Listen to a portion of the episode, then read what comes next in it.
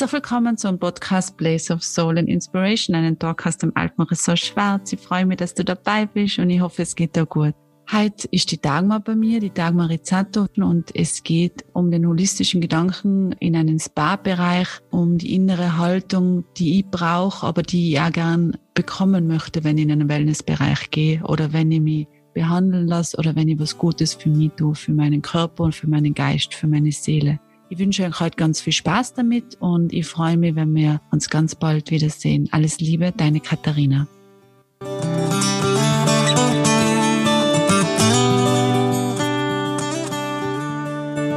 Es freut mich halt ganz fest, dass ich mit der Dagmar Gespräch haben darf. Die Dagmar Rizzato ist ein Pionier im Wellnessgedanken, ist eine wirkliche Bereicherung für uns Wellnesshotels in ihrem Denken und ihrem Tun, in ihrer Weiterentwicklung. Was ist Wellness für den Gast? Was soll Wellness für den Mitarbeiter auch dann im Nachhinein sein? Und kümmert sich eigentlich seit elf Jahren auch schon um diese Gruppe, wo wir auch drinnen sein, die Best Alpine Wellness Hotels, wo äh, sie uns immer wieder den Leitfaden gibt, wo geht's hin. Und ich bewundere ihre Arbeit sehr, habe sie eben vor elf Jahren kennengelernt und deshalb freue ich mich ganz fest, dass ich heute mit der Dagmar Rizzato einen Termin habe und euch da ganz viele wertvolle Tipps geben kann, die Dagmar hat und die, ich glaube, ganz wichtig sind, dass die rausgehen in die Welt. Und Dagmar, schön, dass du da bist heute, dass wir uns so sehen. Danke.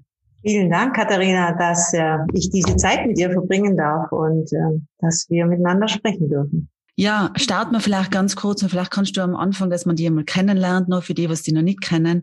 Wer bist du, Dagmar?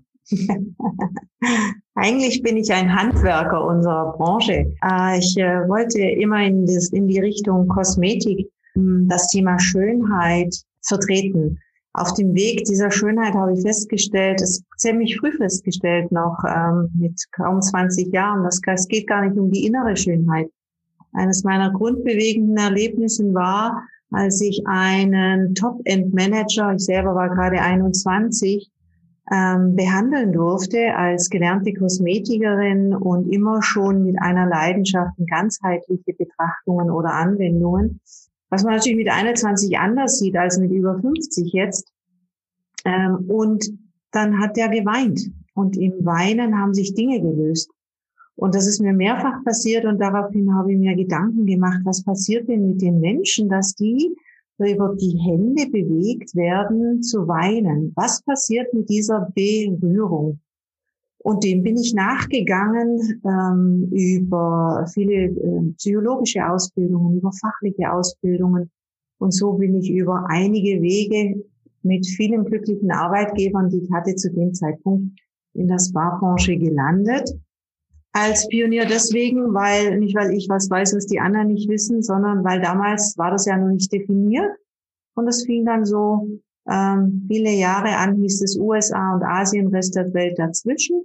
Und den deutschsprachigen Raum gab es dazu noch gar nicht. Und ich durfte unglaublich viele großartige Menschen treffen, von denen ich bis heute ganz viel lernen darf. Mhm.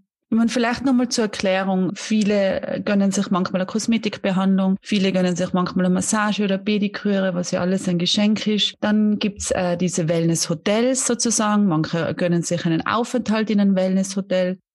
Was siehst du da als ganz zentral und wichtig? Was ist für diese Menschen wichtig, die da hingehen? Was wollen die? Also was wollen wir, wenn wir das konsumieren? Und was meinst du ist wichtig für diese Menschen, die diese Dienstleistung bereitstellen?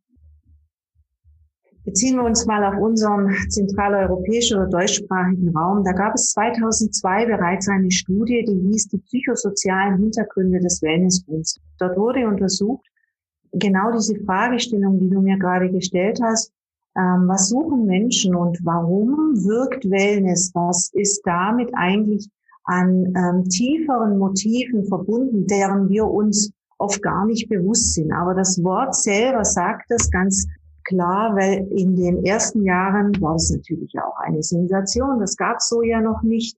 Und man hat Entspannung gesucht. Und da steckt's drin, aus der Spannung zu kommen. Und aus dieser Spannung zu kommen, da gibt es verschiedene Wege. Die einen machen es hochaktiv bis zur Erschöpfung, die anderen äh, überhaupt mal wieder in Ruhe zu kommen. Und heute aktueller denn je ist auch wieder mit sich in Berührung zu kommen in Verbindung zu kommen Und die deutsche Sprache bietet die Sinnhaftigkeit dieser Worte, wenn wir sie uns genau ansehen und beantwortet die Frage von selber. Wir suchen sinnvolle, sinnhafte Orte, die uns wieder in unsere eigene Kraft führen.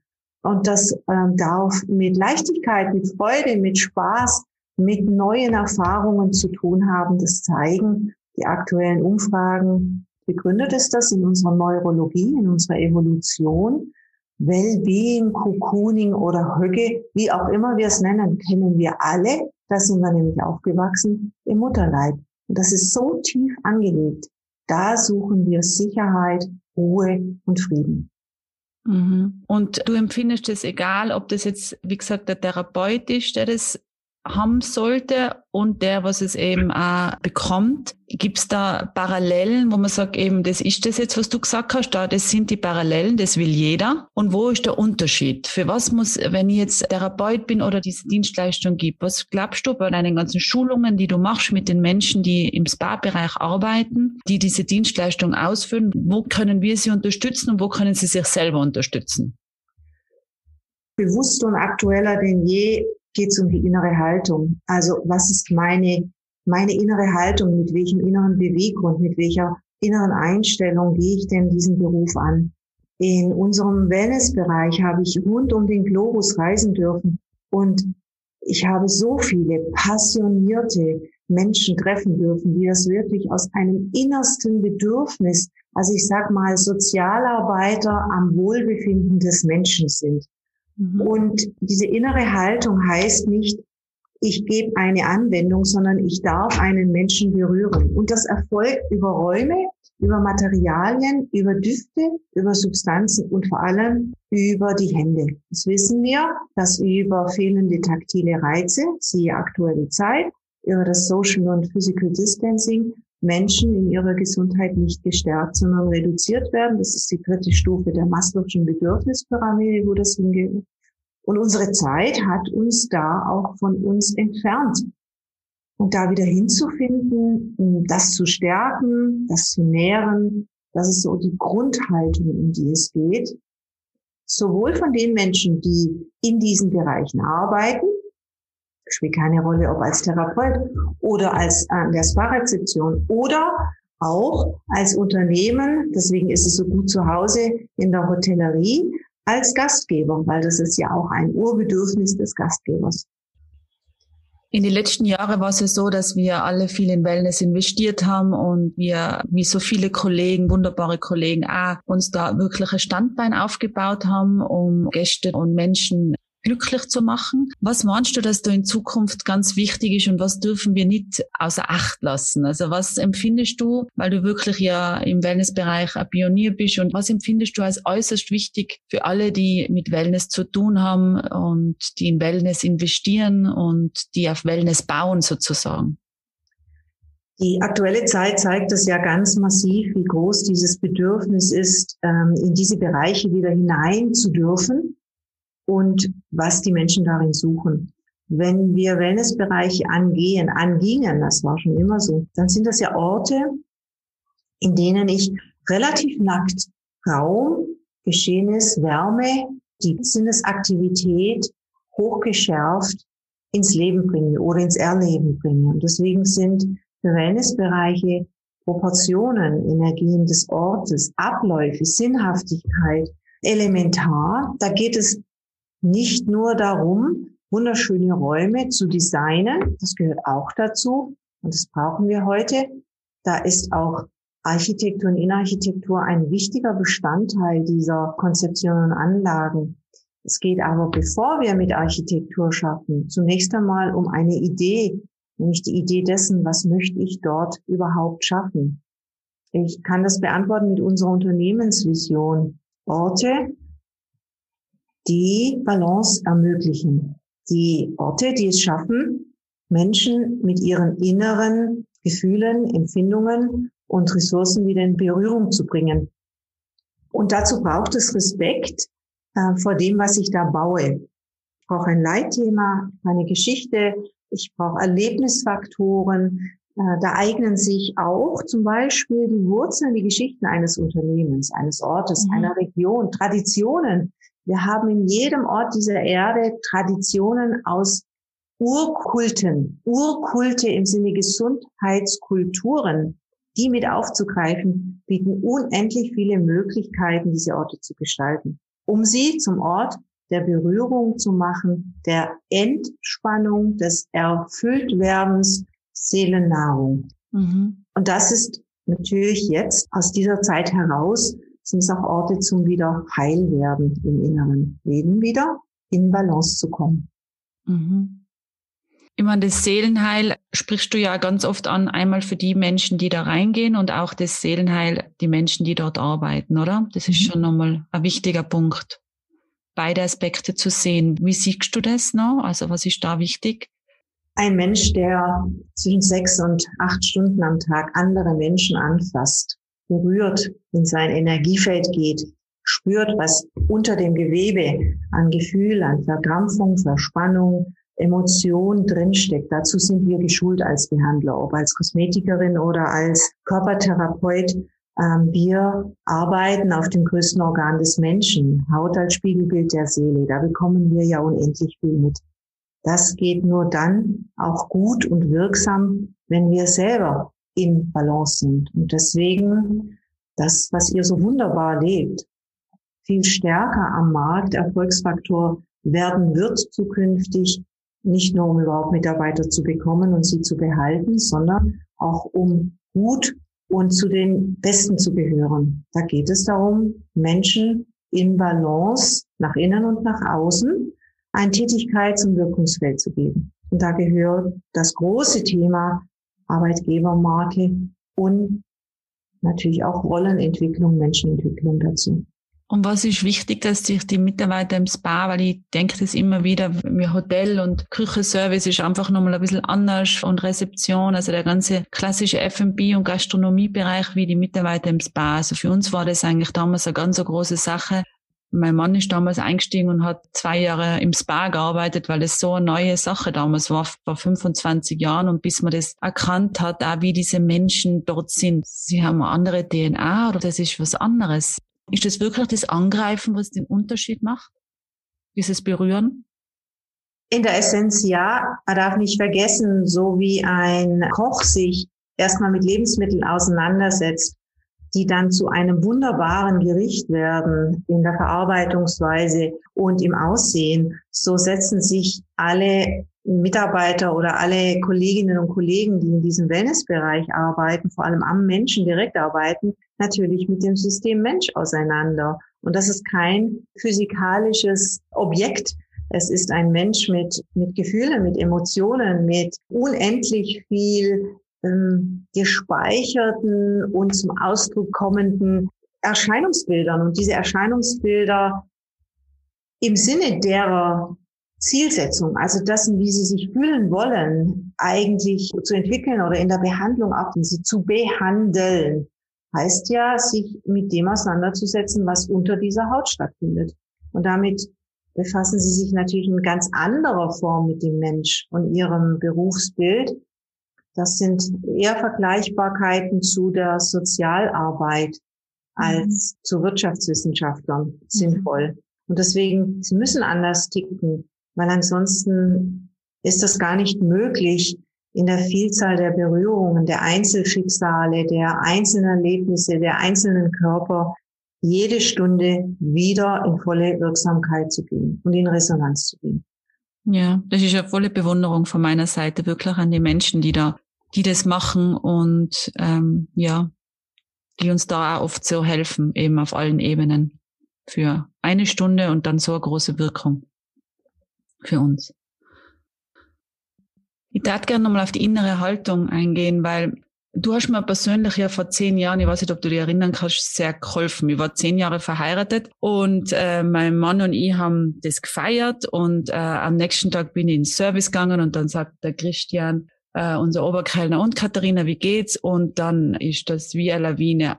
Also ich war wirklich tief traurig aus irgendwelchen Gründen, die ich nicht gewusst habe.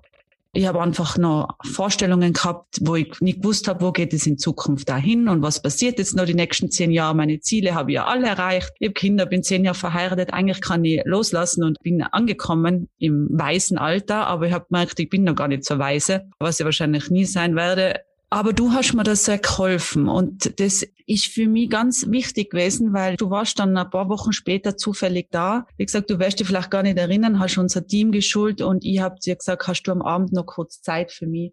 Ich muss dir was fragen. Und dann ähm, hast du was gemacht mit mir, Bodenanker und auch ein paar Sachen in der Aufstellung gemacht, was mir sehr geholfen haben und meine innere innere Haltung wieder ein bisschen verändert habe und bin wieder ins Tun gekommen und ich habe halt dann ein halbes Jahr sehr stark damit gearbeitet.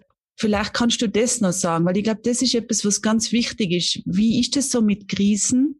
Und wie ist es mit der inneren Haltung von Krisen und was gibt es da für Möglichkeiten? Weil die Krise ist ja nicht immer, das war jetzt eine persönliche Krise von mir, aber es gibt ja auch Krisen in Unternehmen, in Beziehungen. Also eine Krise kommt ja ganz oft unerwartet auf uns zu. Und ich finde, dass du da gute Möglichkeiten hast, auch Unternehmen oder auch persönlich. Und ich finde, das ist wie ein Geschenk. Und vielleicht kannst du ganz kurz von diesem Geschenk erzählen. Ja, ich erinnere mich tatsächlich noch sehr gut, Katharina, weil es ähm, auch für mich ein äh, weiteres Tor aufgemacht hat in unserer Verbindung und wie ich heute, glaube ich, auch behaupten darf, Freundschaft.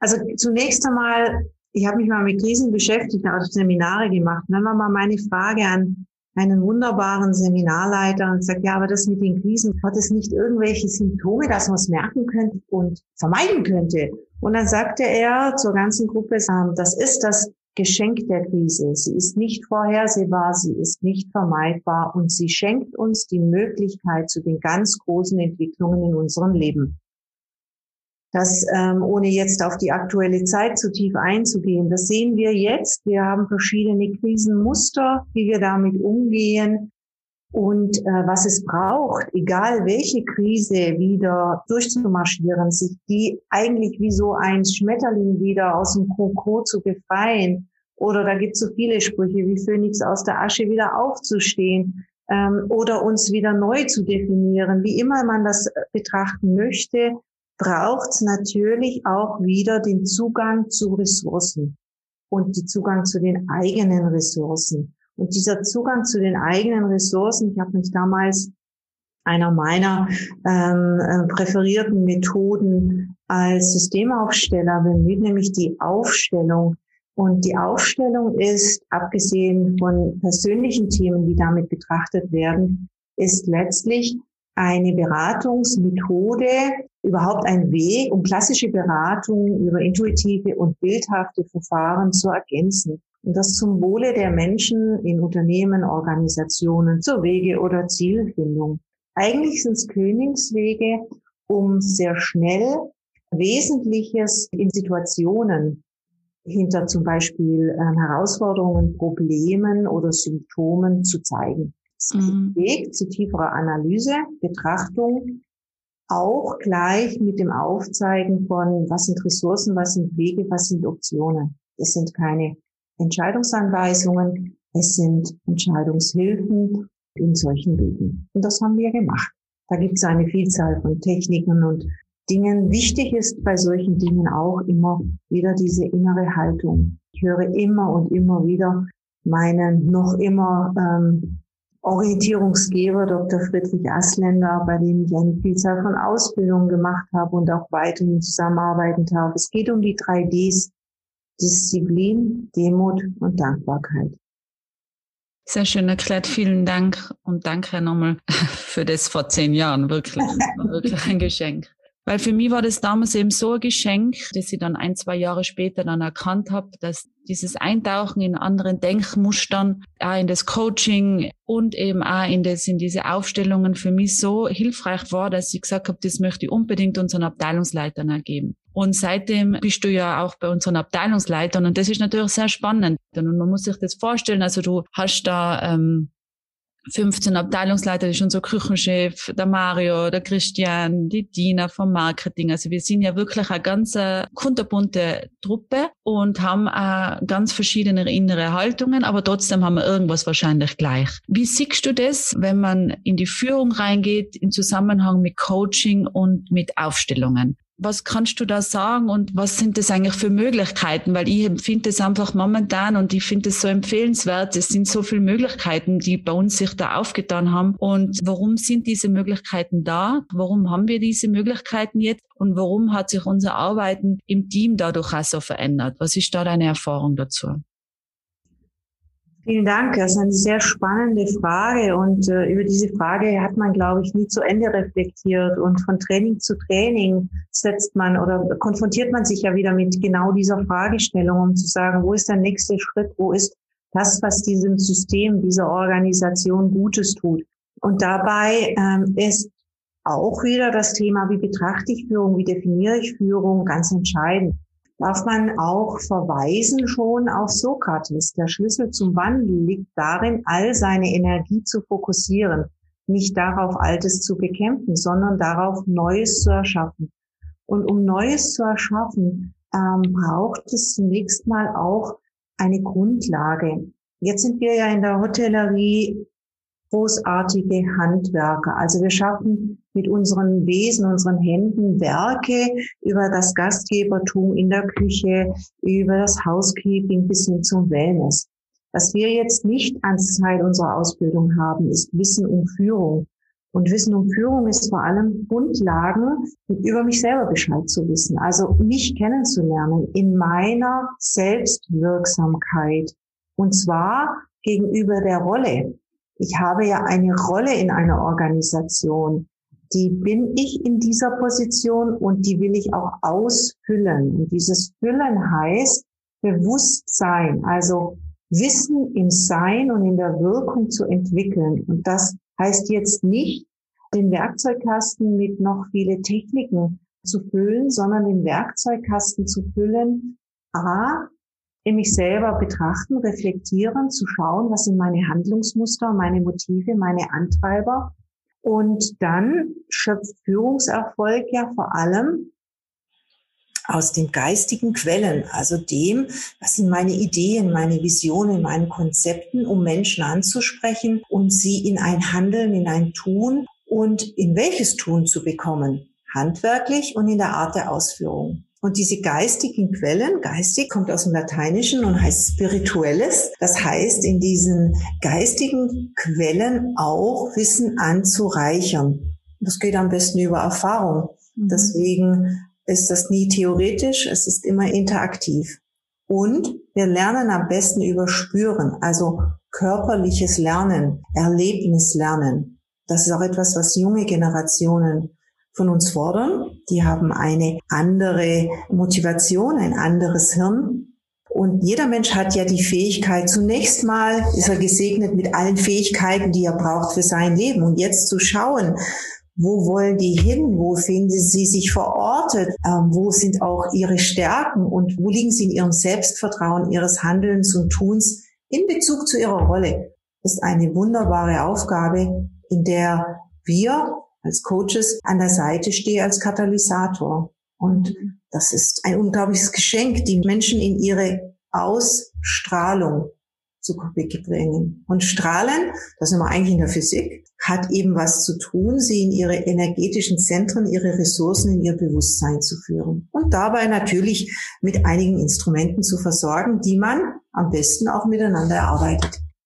Also ich kann nur sagen, uns hat es geholfen und alle sehr, sehr begeistert, unsere Führungskräfte, einmal sich selber kennenzulernen und äh, wir sind näher zusammengewachsen. Also wir verstehen uns schon, dass wir zusammen eigentlich äh, so stark sind, wie dieses Feld ist. Mhm. Vielleicht kannst du ganz kurz das Resonanzfeld auch erklären, weil das finde ich auch immer das Bewusstsein, was ist eigentlich ein Resonanzfeld und was sind wir, wenn wir zusammen sind? Wie reagiert es, wenn wir in Beziehungen sind und wenn wir zusammenarbeiten oder zusammen sein? Das finde ich auch sehr interessant und du findest da sicher noch die Worte dafür, dass man das gut versteht.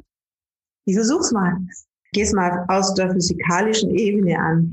Zum einen sind wir ja elektrische Felder. Das ist unsere Neurologie. Das ist, als wie wir als Menschen auch funktionieren, physikalisch funktionieren. Und das wissen wir. Diese elektrischen Felder, diese Leitfähigkeit hat natürlich Resonanz. Und diese Felder in ein gutes Schwingen zu bringen, also mich in die Wirksamkeit zu bringen, heißt ja auch in Schwingung zu kommen. Das ist der Stein, der ins Wasser geworfen wird und der diese Wellen, äh, diese Wellen erzeugt. Diese Schwingung zu erzeugen über viele Menschen verstärkt natürlich auch ein Feld. Und das spüren wir auch in Störfeldern, nämlich in Räumen, wo ich das Gefühl habe, ui, da ist aber jetzt eine komische Stimmung oder da ist was Seltsames drin oder in Anwesenheit von Menschen, denen ich besonders wohlfühle oder eben weniger wohlfühle. Und das ist so wie ein Radiosender, der äh, sauber eingestellt wird, zu Zeiten, wo man noch ein Rädchen da hatte. Und als solches wirken wir natürlich in einer gemeinsamen Ausrichtung viel stärker, als wenn jeder ungeortet, wir sind trotzdem die gleichen Menschen, die gleiche Anzahl Personen, vielleicht sogar dieselbe Person, aber wir haben keine gemeinsame Ausrichtung und damit auch keine Strahlkraft. Und dazu braucht es eben im Kontext Führung und Unternehmen, also damit wir das Richtige gemeinsam unternehmen, braucht es eine innere Ausrichtung, die Werte, Leitbilder, Visionen und Missionen zu tun hat, damit ich im Vertrauen, dass ich es verstanden habe, wohin es gehen darf und soll, mich selber entwickeln kann. Es gibt einen schönen Satz von Markus Reimer, der heißt, wenn Führungskräfte einerseits eine agile Organisation haben und andererseits in dieser die volle Kontrolle haben wollen, dann ist es so, als wünscht man sich einen eiskalten, sonnigen Regentag. das sind Kontroversen, kann nicht von selbstverantwortlichen Menschen aller hierarchischen Ebenen sprechen, wenn ich sie nicht ins Vertrauen schicke. Und wenn sie nicht verstehen durften, wo es hingehen soll. Wenn ich es jetzt aber dann selber angehen möchte, das heißt, es hört vielleicht jemand und sagt, okay, ich möchte jetzt selber ein bisschen anfangen, das reflektieren und meine innere Haltung mir anzuschauen. Hast du irgendeine Möglichkeit, wo du sagst, so könnte man das machen? Weil es ist natürlich immer leicht auf anderen mit den Fingern zu schauen auch und zu sagen, okay, der wäre gut, wenn der das ändern würde. Und wenn der das machen würde, dann wäre das ja alles viel leichter, wo wir immer mehr schauen sollten, was bin ich, Hast du da irgendeinen Tipp für uns, wo du sagen kannst, das wäre ein, vielleicht jetzt ein Werkzeug für uns? Der Weg in diese Thematik beginnt, du hast es schon gesagt, in der Selbstreflexion. Und Reflexion hat wieder was mit Resonanz zu tun. Ähm, da gibt es auch viel Literatur dazu. Und in diese Resonanz zu gehen, die Lebensgesetze zu betrachten und zu schauen, wie reagiert denn mein Umfeld auf mich? Was sagen die mir? Wie empfinden die mich? Also im Sinne von Johari-Fenster, auch den blinden Fleck anschauen von sich selber. Das kann ich ja nicht, indem ich vor dem Spiegel stehe, der mir ohnehin, außer es ist ein 360-Grad-Spiegel um mich herum, nur eine Seite zeigt. Und das zu betrachten, vertrauensvolle Menschen zu haben, die mich da reflektieren. Im Arbeitskontext sind es Kollegen, sind es Vorgesetzten, sind es Entwicklungsgespräche, die eine Seite. Es geht darum zu entdecken, mich selber zu entdecken, damit auch Bewusstsein zu schaffen über mich selber und dann in ein bewusstes Handeln zu kommen, unabhängig einer Hierarchie. Im Kontext Führung, da kann ich ganz konkret sagen, ein wunderbares Arbeitsbuch, ein wirklich wunderbares Arbeitsbuch empfinde ich, das Buch Spirituell Führen von Dr. Friedrich Asländer, in dem viele Übungen drin sind, Reflexionen, Betrachtungen, Wege, und letztlich ist es alles ein Weg, in die eigene Intuition zu kommen, einiges an Instrumenten mehr zu haben, an Handlungsfähigkeiten mehr zu haben. Ähm, sobald meine Bauchintelligenz wieder intakt ist, werde ich auch mit anderen Resonanzen und Ergebnissen im Umfeld handeln können und werde ich sie auch bekommen. Es geht immer darum, nicht zu schauen, um Gottes Willen, was passiert jetzt da mit mir, sondern was kann ich tun, damit ich zum Wohle und Wohlstand aller aktiv sein kann. Kannst du den Satz nochmal bitte wiederholen, weil ich finde den so wunderbar. Den sagst du immer wieder, ja. ja. Für mich. Im Wohle und Wohlstand aller und von mir selber. Es darf mir gut gehen. Umso schöner, wenn es anderen auch dabei gut geht. Und Schicksalsergebenheit ist die Frage, Schicksalsakzeptanz ist vielleicht gesünder im Sinne auch der Selbstverantwortung, die wir alle füreinander haben. Es gibt keinen von außen, der mich erfolgreich macht oder der mich glücklich macht. Das hat was mit Selbstverantwortung zu tun. Und diese Antwort mir selber zu finden, da darf man bei sich selber anfangen. Und es hört, glaube ich, nie auf. Nie. Genau. Und man darf sich auch Hilfe holen, wenn man die Antworten braucht. Das kann man jetzt nicht mehr doppen. Also ich finde das jetzt ein ganz schöner Abschluss und möchte mich für deine Zeit bedanken. Ich freue mich auf alles, was wir noch zusammen machen, weil man braucht keine Angst haben, dass irgendjemand das kopiert oder nicht kopiert. Das ist so individuell wie die Menschen. Und deine Trainings sind auch so individuell immer wie wir Menschen, die da drinnen sein, wie es uns gerade geht und wie die Zeit gerade ist. Und das ist eigentlich das größte Geschenk von deiner Arbeit, dass das so individuell ist, wie wir gerade sind. Und wir gehen da immer raus mit einer Beseeltheit und einer Dankbarkeit, vielleicht diese Demo, wo du gesagt hast, das ist ein Weg. Wir wissen unser Ziel, wir wissen alle einzeln, wo wir gerne hinkommen möchten, was uns wichtig ist, aber das ist der Weg und der Weg, dass du uns da begleitest, der sehr überraschend oft ist, auch nicht so ist, wie wir das oft meinen, dass es ausgeht. Das ist wirklich ein großes Geschenk und ähm, deshalb wünsche ich dir alles, alles Gute, Dagmar. Danke für das, was du alles für uns machst, für unser Unternehmen und auch für uns als Familie, weil du uns da auch immer wieder stützt und hilfst, äh, neue Wege zu finden, egal ob eben im Spa-Bereich, ganzen Gastgeber, die mit dir arbeiten können, ist wirklich ein Geschenk. Und jedenfalls vielen, vielen Dank für alles und danke für deine Zeit heute, war voll fein. Katharina, ich danke dir ganz herzlich und äh, möchte dazu nur anmerken, wir dürfen durch uns wirken. Es ist nicht aus uns im Sinne von ich tu das oder bin das. Und ich glaube, diese Demut und Dankbarkeit dürfen wir nie vergessen. Wir bekommen all das Wissen geschenkt und auch das Vertrauen von so wundervollen Menschen und Betrieben, wie ihr seid. Vielen Dank. Danke. Bis bald. Bis, Bis ganz, ganz bald. bald. Erfahre mehr unter blog.schwarz.at. Natürlich freuen wir uns mega, wenn ihr uns auf Instagram folgt und oder unseren Podcast weiterempfehlt. Take care und bis hoffentlich ganz, ganz bald. Eure Katharina.